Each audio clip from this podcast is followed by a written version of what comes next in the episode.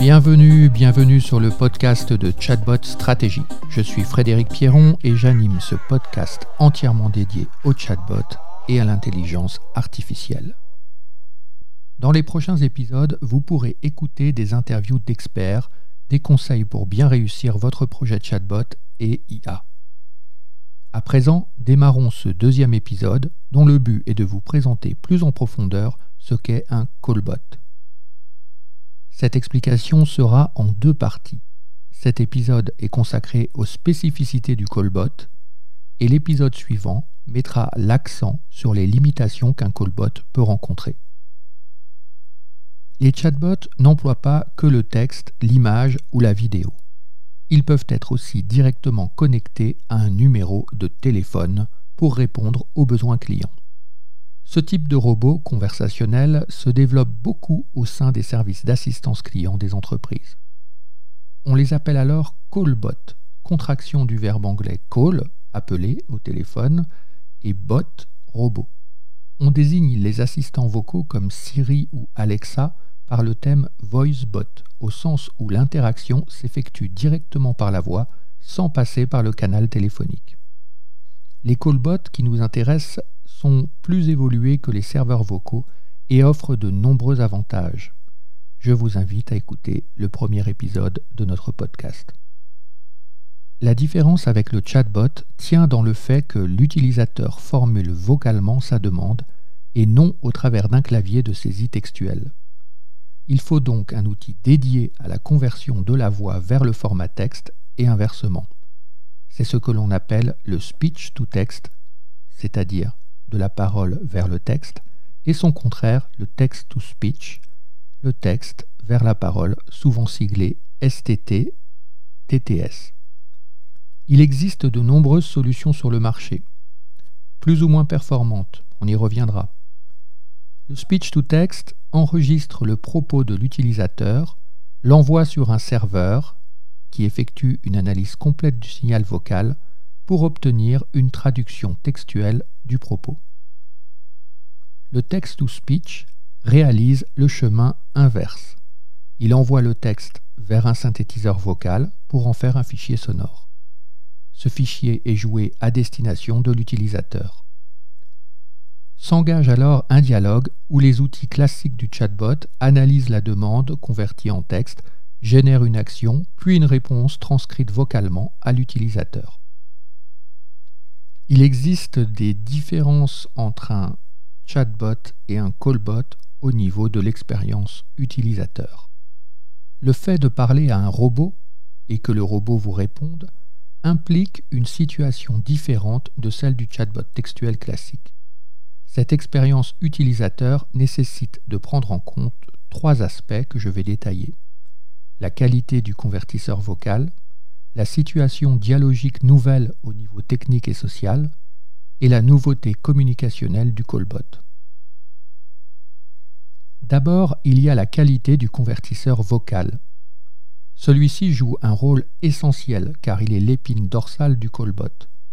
En effet, si la conversion de la voix au texte n'est pas de qualité, et on va voir qu'il existe naturellement de nombreux cas, l'expérience utilisateur démarre très mal.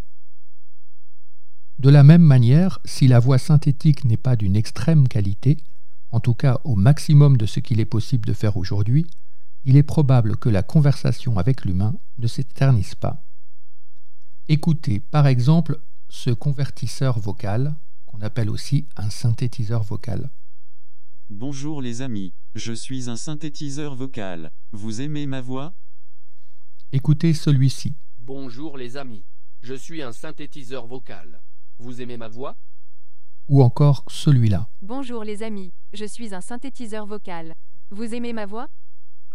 Vous le voyez, le synthétiseur vocal et sa capacité à imiter la voix humaine est très important. Deuxième aspect important, la qualité de la situation dialogique. Par là, j'entends que le dialogue au téléphone est une pratique sociale extrêmement normalisée. J'en veux pour preuve le halo qui démarre toute conversation interhumaine. Au téléphone, il est bon de minimiser les risques d'incompréhension. Pour cela, vous pourrez remarquer que les interlocuteurs font en général un effort communicationnel pour écouter l'autre et s'assurer que la compréhension mutuelle est à son maximum. L'assentiment réciproque par des petites confirmations orales, des oui, des un, un, est régulier. Le temps d'attente de la réponse est également réduit. D'ailleurs, si le silence de l'interlocuteur est trop long, un halo risque rapidement de surgir car la personne craint la coupure communicationnelle. Le halo est une vérification technique qui va relancer l'interlocuteur. Oui, je t'écoute. Euh, attends, euh, je réfléchis. La conversation homme-machine ne peut pas mimer la conversation interhumaine, en tout cas pour l'instant. Prenez alors bien conscience qu'un callbot ne peut pas agir comme un être humain et ne le doit pas. Il faut en effet être transparent envers le client et ne jamais le laisser croire, surtout si la voix de synthèse est de qualité, qu'il a affaire à un interlocuteur de son espèce. La gestion du dialogue est donc différente. Pour autant, la volonté de minimiser les situations réciproques d'incompréhension nécessite la mise en place de dialogues de confirmation ou de récapitulation. Bref, ce qu'il faut retenir, c'est que l'écriture des dialogues doit se faire en respectant la pratique sociale de la conversation téléphonique. Ainsi, il n'est pas envisageable de reprendre le contenu et les éléments de dialogue d'un chatbot doté d'une interface textuelle sans les réécrire entièrement pour le callbot.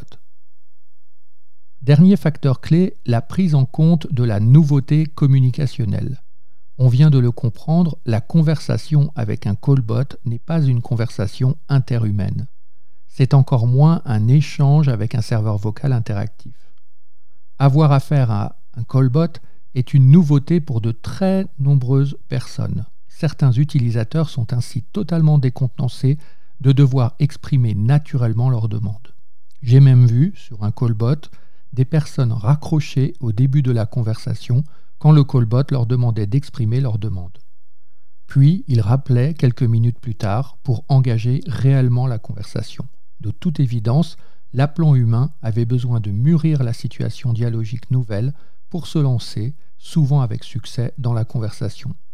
Il est donc prudent au lancement du callbot de donner la possibilité à l'appelant de rapidement accéder à l'humain en cas de besoin.